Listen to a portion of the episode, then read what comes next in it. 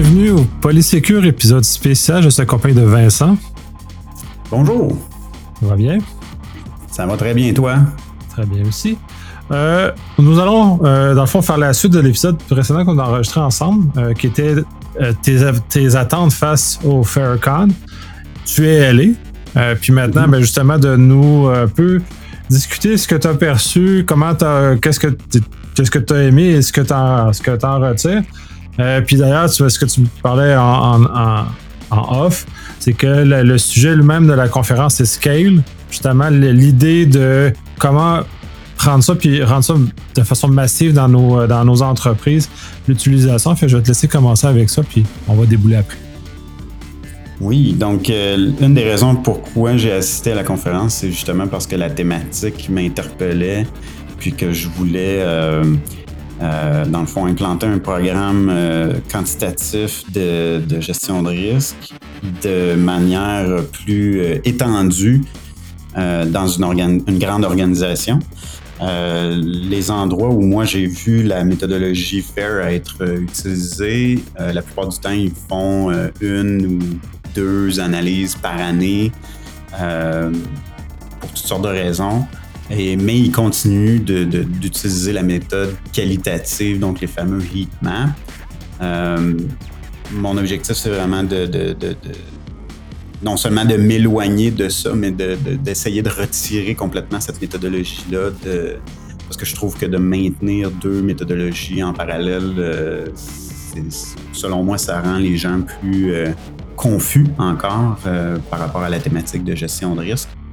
Euh, donc, euh, donc c'est la raison pour laquelle j'ai décidé d'y aller. Je m'attendais à ce qu'il y ait des grandes annonces qui soient faites en, suite à ce, qui a été annoncé l'an passé concernant le Fair Cam, donc le Control Analytic Model. Euh, je dois dire que sur ce point-là, j'ai été un peu déçu. Il n'y a pas eu d'annonce. lorsque j'ai parlé avec Jack Jones, il me mentionnait effectivement que c'était leur intention d'annoncer des choses lors de l'événement, mais que finalement, ils ont dû euh, déplacer ça un petit peu plus tard durant le, restant de l'année. Donc, euh, au cours des prochains mois, euh, il devrait y avoir des, articles ou différentes annonces sur le site de FAIR pour, pour aider justement à la progression du, du FAIR-CAM. Euh, fait que ça, c'est, je dirais, d'entrée de jeu, ça a été un, un peu le, je vais dire, le volet négatif là, de, de, de, euh, je dire, de mon retour d'expérience. Euh, par contre, je suis quand même très content d'avoir assisté à toutes sortes de, conférences. Là. Bon, la dernière fois qu'on s'était parlé, j'avais mentionné la track 1 qui est plus une track sur euh, l'implantation d'un programme FAIR, puis la track 2 qui, elle, était plus sur l'automatisation, euh, l'élargissement justement de d'un programme de quantification de risque. Donc, j'ai participé aux deux tracks là, un, peu en parallèle. Euh, je sautais là, de, l'un à l'autre. Et mais à ce niveau-là, j'ai quand même eu des belles, je vais dire des beaux apprentissages. Euh, des beaux insights là, de, de, de, sur la méthodologie, puis comment implanter ces, ces programmes euh, de quantification de risque.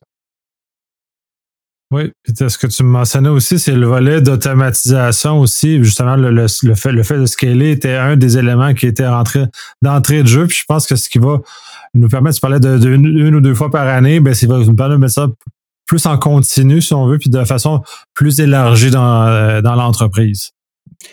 Oui, puis en fait, euh, je me rendais pas compte de, je vais dire, certaines complexités techniques. Je parlais avec un, je vais dire, un revendeur là, qui, avait un kiosque euh, euh, lors de la conférence qui me disait que techniquement, de, de, d'élargir la, la, méthodologie FAIR, donc de, le, scale dont, dont, on parle, euh, il disait de rendre, d'automatiser ça dans un système, euh, par exemple de GRC ou des trucs comme ça. Il dit avec la, la simulation Monte Carlo, il dit c'est impossible. Il dit il n'y a pas de assez de, de, de, de excusez l'anglicisme, de compute power là, qui, qui est euh, suffisant pour pouvoir rouler ces simulations-là en parallèle pour tous les types de scénarios, pour toutes les, les à toutes les fois qu'il y a, entre guillemets, une mise à jour de, de, je vais dire, des paramètres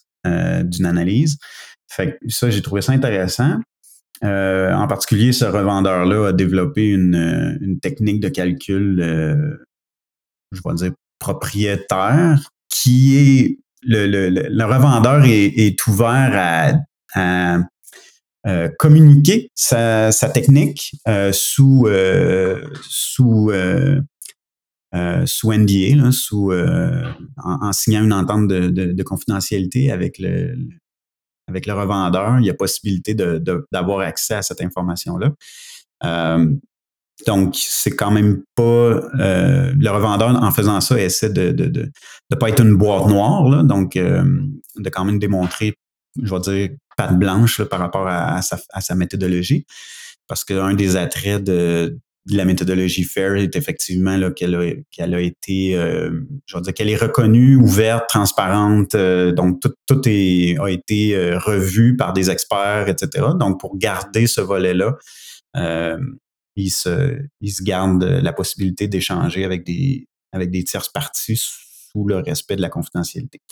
Euh, mais là, je, m'éloigne un peu, mais tout ça pour dire que euh, euh, en assistant à certaines conférences de, présentateurs qui ont élargi le programme, qui ont automatisé certains scénarios, euh, ils ont euh, automatisé le calcul euh, avec certains paramètres, avec certains critères, certains métriques précis.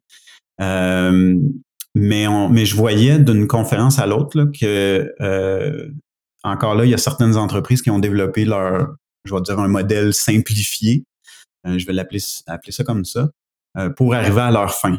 Donc, euh, puis il y était au courant qu'il n'y a pas, je vais dire, de, de, de recette miracle, puis que c'était un début, puis qui était ouvert à, à l'amélioration, puis au, feedback ou aux commentaires, je devrais dire, excusez-moi, euh, par rapport à leur méthode. Euh, donc, il n'y a pas vraiment de, encore là de, de, recette miracle, mais je trouvais ça intéressant là, de, de, voir que, dans le fond, l'industrie est en train d'essayer de se mettre en place pour arriver à, ça. Ça de, mettre à la disposition des outils ou des façons, des approches justement qui permettent de, d'être plus agile avec, avec ce genre de choses, c'est très utile parce que plus on va l'utiliser, plus ça va être, ça va être nécessaire d'avoir justement cette, cette souplesse cette capacité-là. Euh, très mm -hmm. intéressant.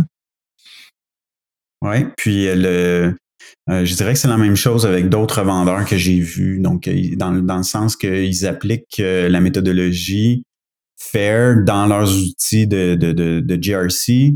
Euh, mais pas, mais pas nécessairement avec la simulation Monte Carlo, justement à cause des, euh, des restrictions techniques là, que ça amène. Tu vois, ça, j'avais pas, j'avais même pas songé à, à ça, là, euh, ultimement. Mais, euh, mais c'était intéressant là, de, de voir, d'avoir cette perspective-là. une chose aussi que, que j'ai assisté à une conférence en fait de ben, la première conférence je devrais dire qui, qui a parti le show si je peux dire c'était euh, évidemment Jack Jones là, qui a euh, qui a ouvert euh, la conférence euh, qui a parlé dans le fond des oui la thématique c'était l'automatisation l'élargissement de la méthodologie mais euh, ce que j'ai trouvé intéressant, c'est qu'il mettait un bémol sur l'automatisation. Donc, euh, il, il, mentionne que, euh, dans le fond, si on, on, automatise un programme de quantification de risque, si jamais il y a des, je vais dire, des critères ou des valeurs, des variables qui sont erronées, il dit rapidement, dépendamment de comment que ça a été implanté, il dit rapidement, ça peut euh, biaiser ou nous donner des résultats erronés. Donc, euh, de, manière exponentielle, puisque euh, si au lieu de le faire, de, je vais dire entre guillemets, de faire l'erreur sur une analyse, ben là, il c'est répercuté sur toutes tes analyses. Donc, de manière exponentielle, tu peux avoir, euh, je vais dire, des, des, euh, des analyses de risque qui sont euh, erronées ou en tout cas biaisées dans, dans leurs résultats. Donc, euh, il disait de faire attention euh, à ça particulièrement. Ce qui est une très bonne chose, là, de, de un très bon commentaire pour ouais, évidemment euh, amener l'analyste en sécurité à, je vais dire, à revalider les chiffres avant de les publier.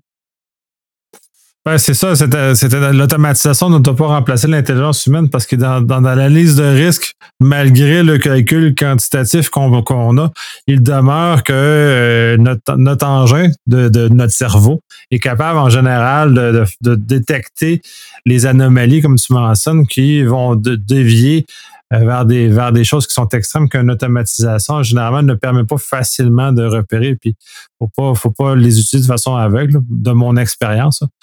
Euh, ben, c'est intéressant qu'ils mettent ces avertissements-là d'entrée de jeu. Oui, effectivement. Puis, mais, ce que ce que je réitère, par contre, euh, puis c'est exactement le même euh, la, même lignée de pensée que que M. Jack Jones là, c'est que euh, ça vient pas, ça enlève pas du tout le besoin d'avoir des experts en gestion de risque qui analysent les résultats et qui qui s'assure de les communiquer. Donc, l'automatisation euh, enlève pas loin de là le, besoin d'avoir une équipe ou des gens experts dans, le domaine. Euh, mais de ce que j'ai vu dans, la plupart des organisations, petites ou grandes, c'est que les équipes attachées à, la gestion de risque sont souvent très petites. Donc, euh, c'est sûr que je pense que l'automatisation va jouer un rôle de plus en plus important compte tenu du fait qu'il y a de plus en plus de, je vais dire, d'actifs euh, dans la portée de, nos analyses. Puis, euh, je pense que ça va quand même accélérer le travail de, ces experts-là.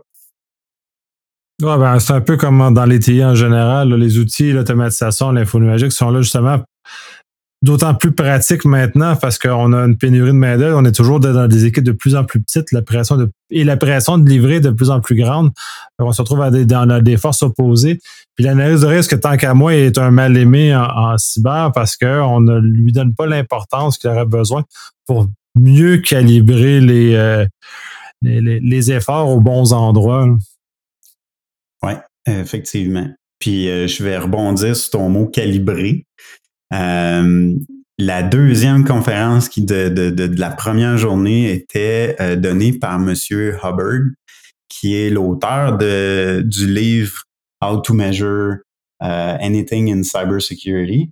Et il a fait une conférence justement sur la calibration des, des personnes qui participent à des analyses de risque quantitatives. Euh, donc, je sais pas si tu te souviens quand j'avais fait la, conférence à Québec durant la semaine numérique, euh, j'avais mentionné, brièvement, j'ai pas, j'ai pas vraiment euh, abordé ce sujet-là, là, mais j'en avais effleuré un peu le, sujet, comme quoi la, la, calibration était importante, mais je dois avouer que qu'est-ce que ça veut dire calibrer? Puis en fait, la conférence c'était justement sur tout ça. Même, je dirais, il a donné beaucoup de détails euh, très pointus, plus qu'on en, on en aurait voulu peut-être. Euh, jusqu'au point là, de, de, de, montrer les statistiques puis les tests scientifiques qu'ils ont fait à travers les dernières années. Euh, dans le fond, pour démontrer justement le, le besoin de calibrer. Puis, euh, qu'est-ce que ça veut dire? Puis là, je vais vous l'expliquer dans, dans, dans, mes mots à moi, là, la calibration c'est que on a tous des biais euh, inconnus ou qu'on s'est inculqué à travers les, années. Donc euh, selon notre expertise, selon notre expérience euh, professionnelle. donc, si on se fait poser la question, c'est quoi les chances qu'on soit hacké dans la prochaine année? Ben, chacun va avoir une réponse un peu différente en fonction de ses billets. Donc, euh, l'objectif de la calibration, c'est de réduire ces, billets euh, lors d'une analyse. Et euh, pour faire ça, évidemment, M. Hubbard suggère des, questionnaires ou en tout cas des, petites activités à faire en petits groupes. puis bon, vendent il y a une formation qui est offerte par son, son organisme, évidemment. Mais ça peut être fait de façon, euh, euh, je vais dire, euh, indépendante là, ou à part. Mais grosso modo, ce que ça implique, c'est de d'essayer de démontrer aux gens à travers leurs billets, est-ce qu'ils ont une tendance plutôt négative ou plutôt positive par rapport à des événements de la vie ou à des sujets quelconques? OK? Euh, ça peut être, euh, je sais pas moi, euh, euh est-ce que euh, est-ce que tu penses qu'une balle de golf rentre dans, dans un trou que, que tu vas avoir une image, puis là, il faut que tu dises est-ce qu'elle va fuiter? Est-ce qu'elle ne pas? Euh, c'est quoi les chances qu'elle fitte? C'est quoi les chances qu'elle ne pas? Euh, donc, tu peux donner des, des, des, petits exemples qui ont rien à voir avec la cyber, mais qui vont permettre de, à la personne d'identifier si elle a tendance à être plus généreuse ou, ou moins généreuse dans ses, euh, dans euh, dans proportions. Euh, donc, ça permet à, ramener la, la, personne dans ce qu'on appelle un état calibré. Donc, quand tu vas arriver pour faire une analyse, puis que là, tu vas demander combien de fois il risque d'avoir un incident X qui va se produire à l'intérieur de l'organisation, elle va être plus, je vais dire, apte à se, à donner une réponse juste. Ce qui est assez impressionnant, en fait, de, de, de croire, tu sais, que, tu sais, je sais pas, moi, c'est comme, c'est comme si je te demandais, euh, c'est quoi les chances que demain il pleuve? Puis, euh, puis là, ben, on analyse les, les évidemment les réponses vis-à-vis euh, des, des, des, éléments qui peuvent être trouvés sur Internet. C'est facile de trouver la réponse sur Internet. C'est quoi les probabilités qu'il pleuve demain? C'est on, peut aller sur Météo, Météo Média puis on va le voir. Donc, euh, c'est très intéressant parce que tu sais, ça ramène aussi, ben là, tu ramènes les, exemples de la balle de golf, mais c'est un peu l'exemple du verre à moitié plein, à moitié vide. Euh, c'est un peu dans cette perspective-là où les gens vont avoir justement un billet qui va tenter vers les éléments plus négatifs. Donc, plus sévère ou donc plus positif, plus ouvert ou peut-être trop généreux dans, certains égards. Fait que, moi, je sais d'avance que je me situe dans le côté un peu trop positif, ce qui fait que je vais avoir mon il faudrait que je me recalibre plus au, plus au centre, comme, euh, comme tu dis. Ouais. Fait ça, c'était intéressant. J'ai. Ouais. Euh, une autre conférence que j'ai assistée, que j'ai bien aimée, elle parlait des, euh, des objections souvent que les organisations ou certaines personnes vont avoir à la mise en place d'un programme euh, FAIR. Euh, c'était une conférence qui était donnée par un directeur de, Netflix. Donc, eux, ça fait à peu près deux ans qu'ils qui roulent avec un programme FAIR chez eux. Et donc, sont arrivés avec, je vais dire, certaines euh, certaines de ces objections-là, les, plus, courantes, puis évidemment avec des arguments pour, euh, démontrer euh, qu'est-ce qui peut être fait pour les contrer. une de ces objections-là, c'était de dire ben, la, technique FAIR est nouvelle. c'est vrai que ça fait une dizaine d'années que FAIR existe seulement. Et il n'y a pas beaucoup de gens qui sont formés à cette technique-là, qui la connaissent. Euh, par contre, l'argument, euh, le contre-argument à ça que j'ai trouvé assez intéressant, c'est que la méthodologie en soi ne nécessite pas un, je vais dire, des connaissances avancées en statistique euh, ou en comptabilité, bien que ce soit quantifié avec des enseignes de dollars. Elle n'exige pas euh, de la personne qui, qui fait l'analyse, d'avoir des, des, comme je dis, là, des connaissances pointues ou un doctorat en statistique. Donc, euh, donc ça, euh, c'est un mythe en réalité là, que, qu'il faut absolument que toutes les personnes qui font des analyses FAIR soient certifiées et experts en mathématiques. surtout que ce qu'ils ont ce qu'ils ont mentionné, puis là, je sais que Jack Jones le dit aussi, c'est que la, méthodologie est, basée sur des techniques qui sont utilisées depuis des centenaires. Euh, donc, euh, juste au niveau des compagnies d'assurance, euh, c'est des techniques de calcul qui sont utilisées, qui sont reconnues. puis je fais moi-même souvent le rapprochement avec une assurance automobile euh, quand je fais des, j'essaie de donner des formations ou en tout cas de, euh, d'expliquer faire à certaines personnes. parce que je fais souvent le parallèle parce que ça, les, quand on adhère à une assurance automobile, il y a des critères qui font qu'on paye plus cher. Donc, euh, si tu as une voiture rouge, si tu as 20 ans, tous ces critères-là, on les connaît tous. Mais euh, quand on appelle notre assurance ou notre assureur ou un assureur potentiel, il nous pose toutes ces questions-là pour justement définir c'est quoi notre probabilité d'avoir un accident ou une, une, une requête en, assurance.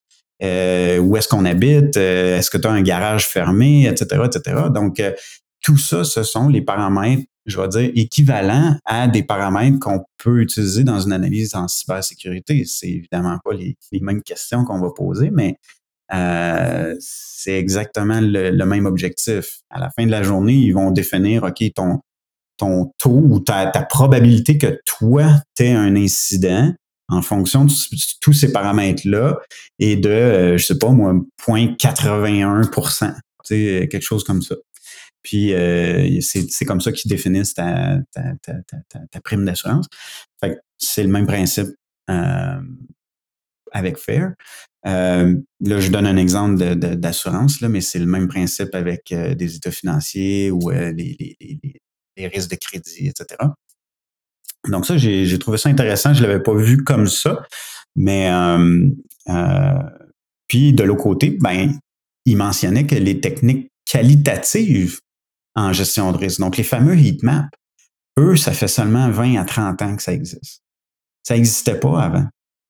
Donc, contrairement aux méthodes qualitatives, la méthode quantitative, elle, euh, est beaucoup plus euh, reconnue et a un, historique, une ancienneté qui est euh, beaucoup plus longue. Ben, c'est ça, ça s'appuie sur des moyens qui, qui, prédatent leur utilisation. C'est juste le fait que, ben là, tu, parles, des assurances et les actuaires euh, ont fait beaucoup de calculs justement sur, dans cet univers-là pour arriver à ces éléments-là. Donc oui, ça s'appuie sur un corpus de connaissances qui est très robuste. Mm-hmm. Exact. Puis, je veux dire, ça remonte même jusqu'aux Romains, on faisait des, ils, prenaient des décisions en fonction des, des risques. C'est juste qu'on on l'appelle pas comme ça. On le fait naturellement. On, on s'en rend pas compte, mais à tous les jours, on prend des décisions basées sur notre tolérance au risque. C'est juste qu'on s'en rend pas compte. Euh, parce qu'on le fait intuitivement. Mais on a des biais qui font que des fois, on va prendre des décisions euh, que quelqu'un pourrait dire ben, c'est irrationnel parce qu'on a des, des biais, puis on n'a pas justement réfléchi euh, de manière, je vais dire, structurée, poussée la question.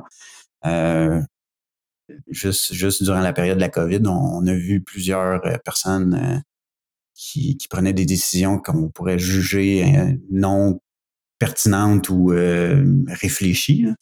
Donc, mais après ça, c'est, encore là, c'est le biais de, chacun.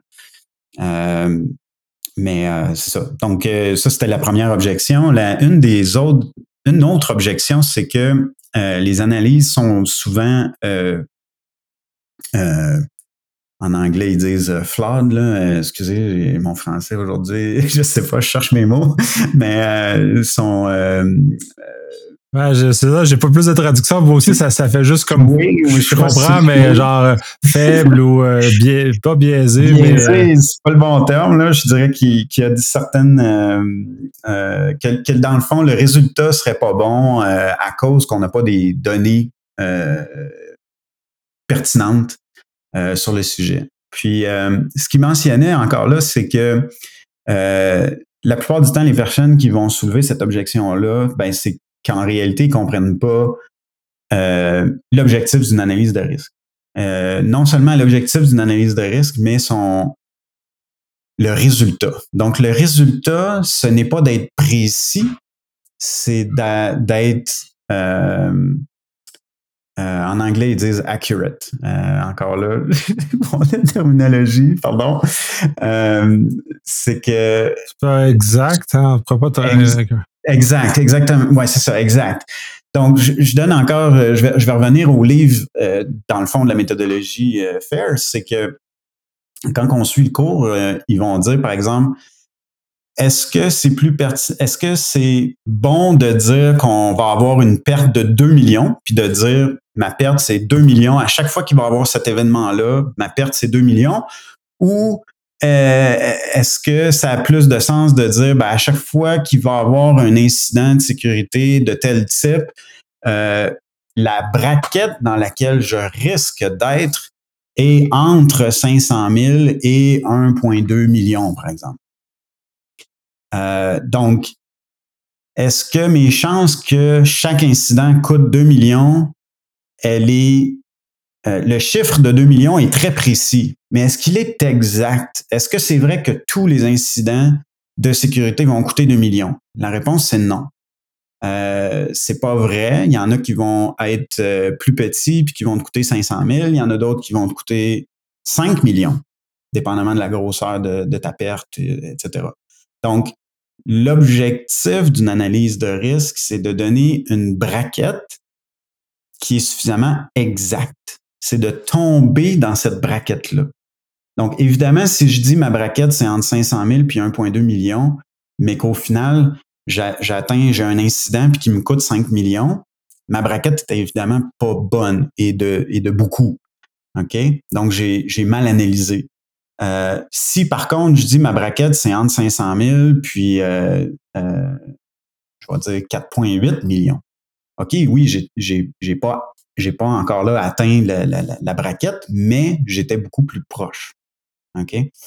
Donc, l'objectif, c'est ça c'est de, d'éviter euh, d'être trop à l'extérieur de, de, sa braquette. Évidemment, si on est à l'intérieur de la braquette, c'est encore mieux, là, mais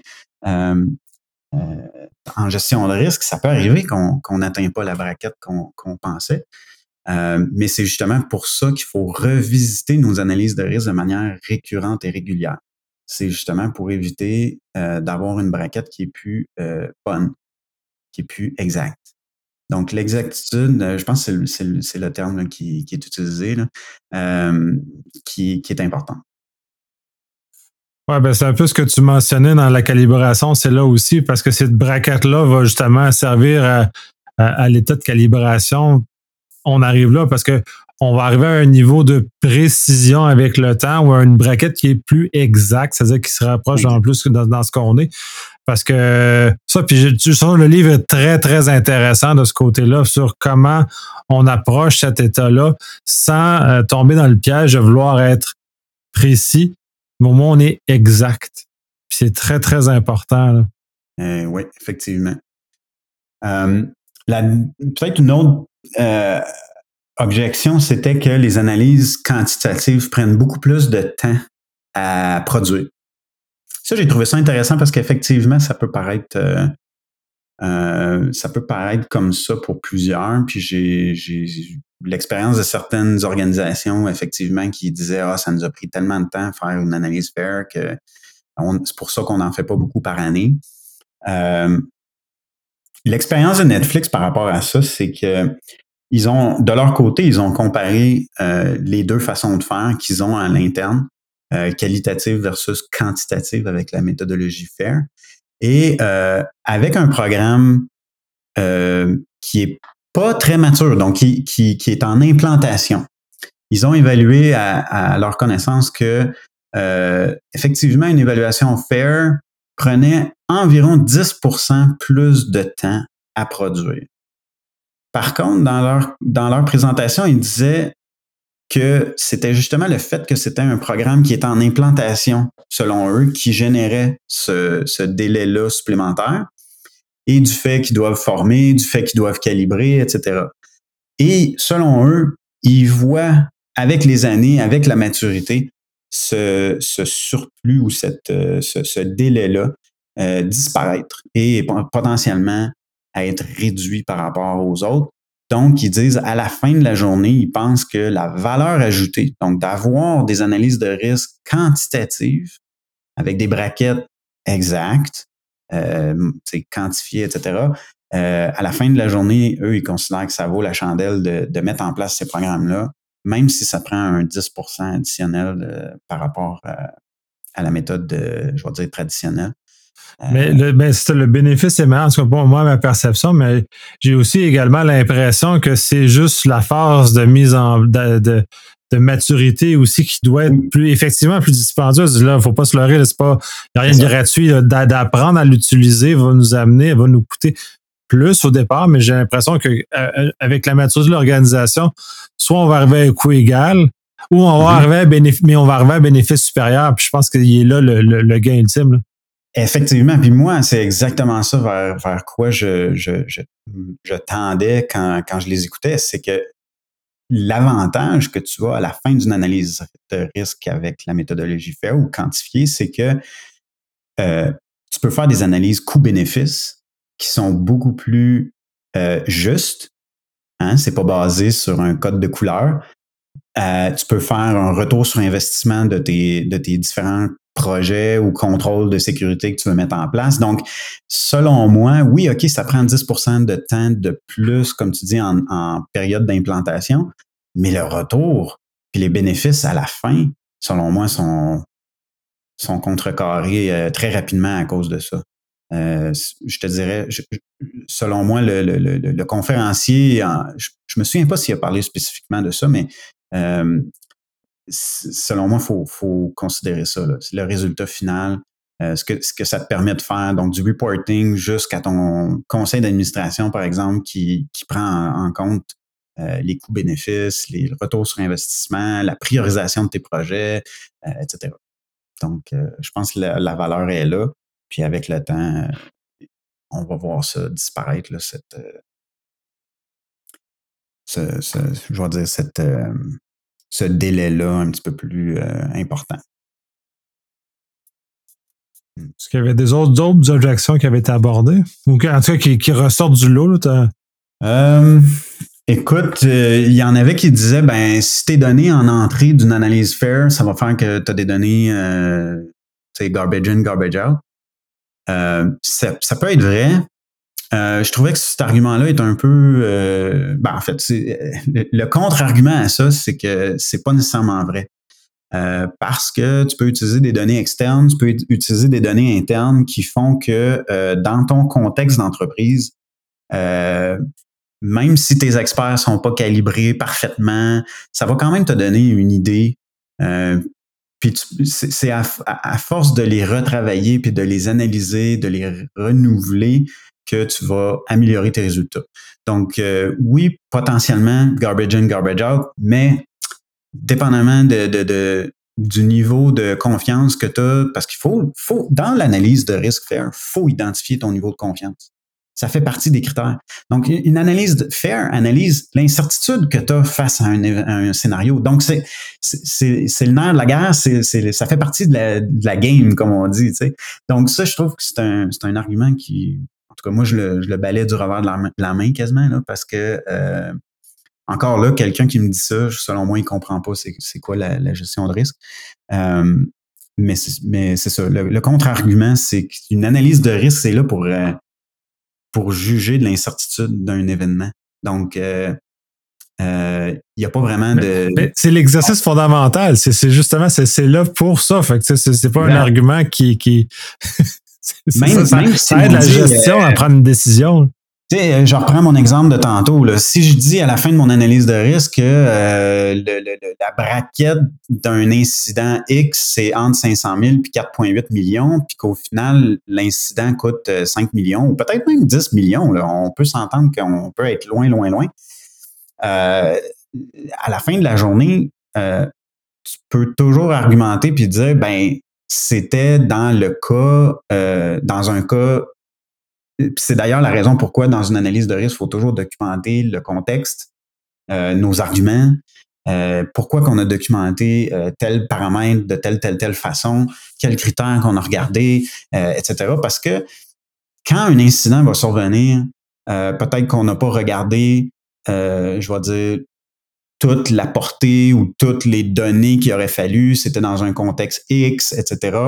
Donc, euh, j'imagine une personne qui fait une analyse de risque chez Desjardins, euh, quand il y a eu la brèche de, sécurité, pas mal certain qu'il y a personne qui aurait pensé que Desjardins paierait euh, litige à 200 millions auprès de ses membres.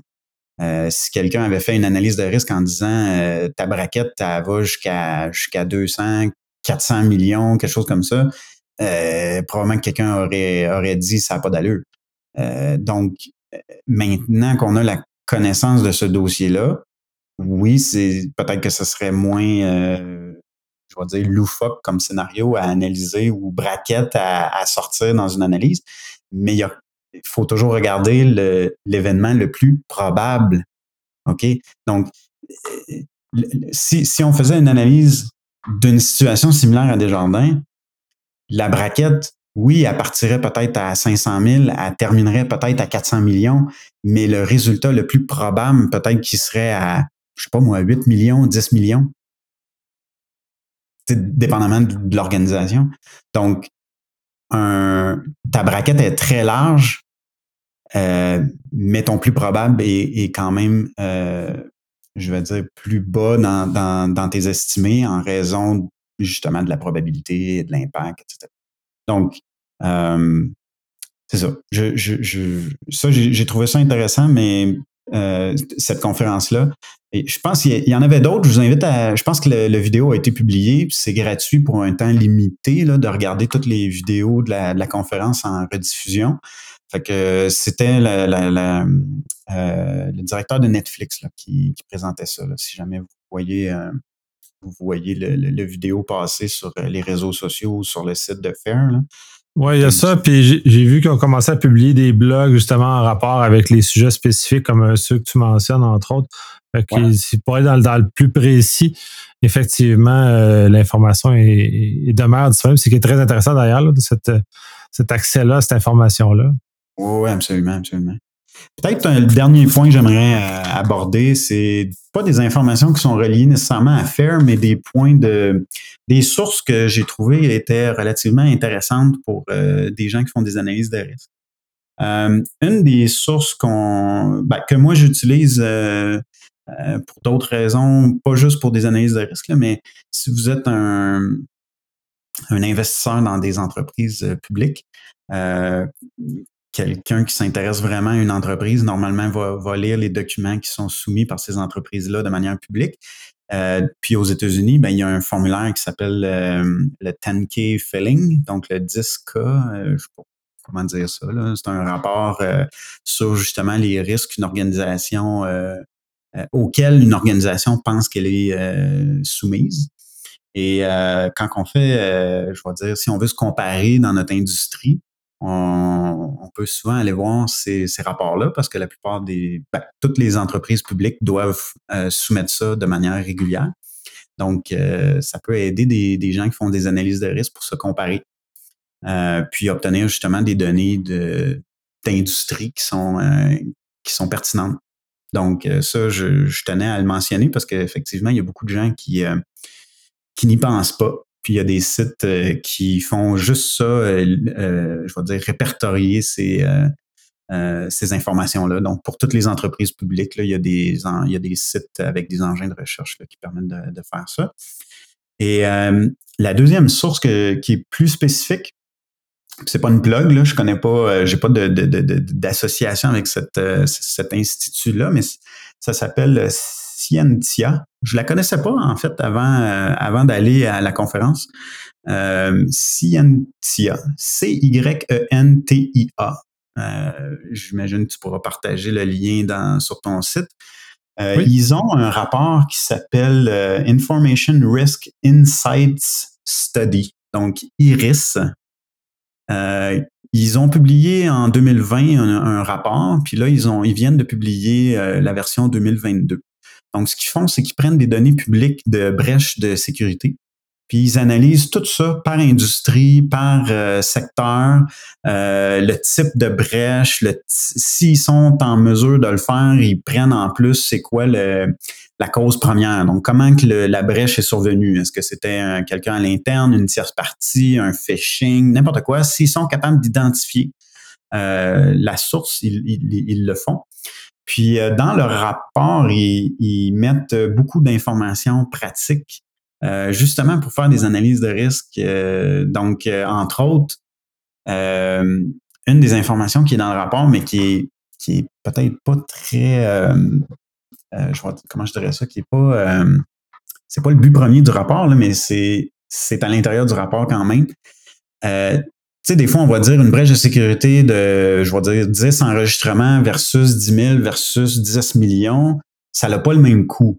Et euh, souvent, ou à l'époque, les gens disaient ah ben c'est euh, par exemple c'est 200 dollars par enregistrement, puis là tu faisais un, simple mathématique. Si j'ai 10 millions d'enregistrements, ça va me coûter euh, tant par enregistrement. La mathématique, elle fonctionne pas comme ça, puis c'est souvent remis en question quand on fait une mathématique aussi simple que ça. Donc, c'est plus une, un logarithme qui, qui, qui, est valide. Puis dans le rapport, il y a une belle. Euh, on, est, on, est en mesure de regarder justement cette, euh, ces, ces, données-là.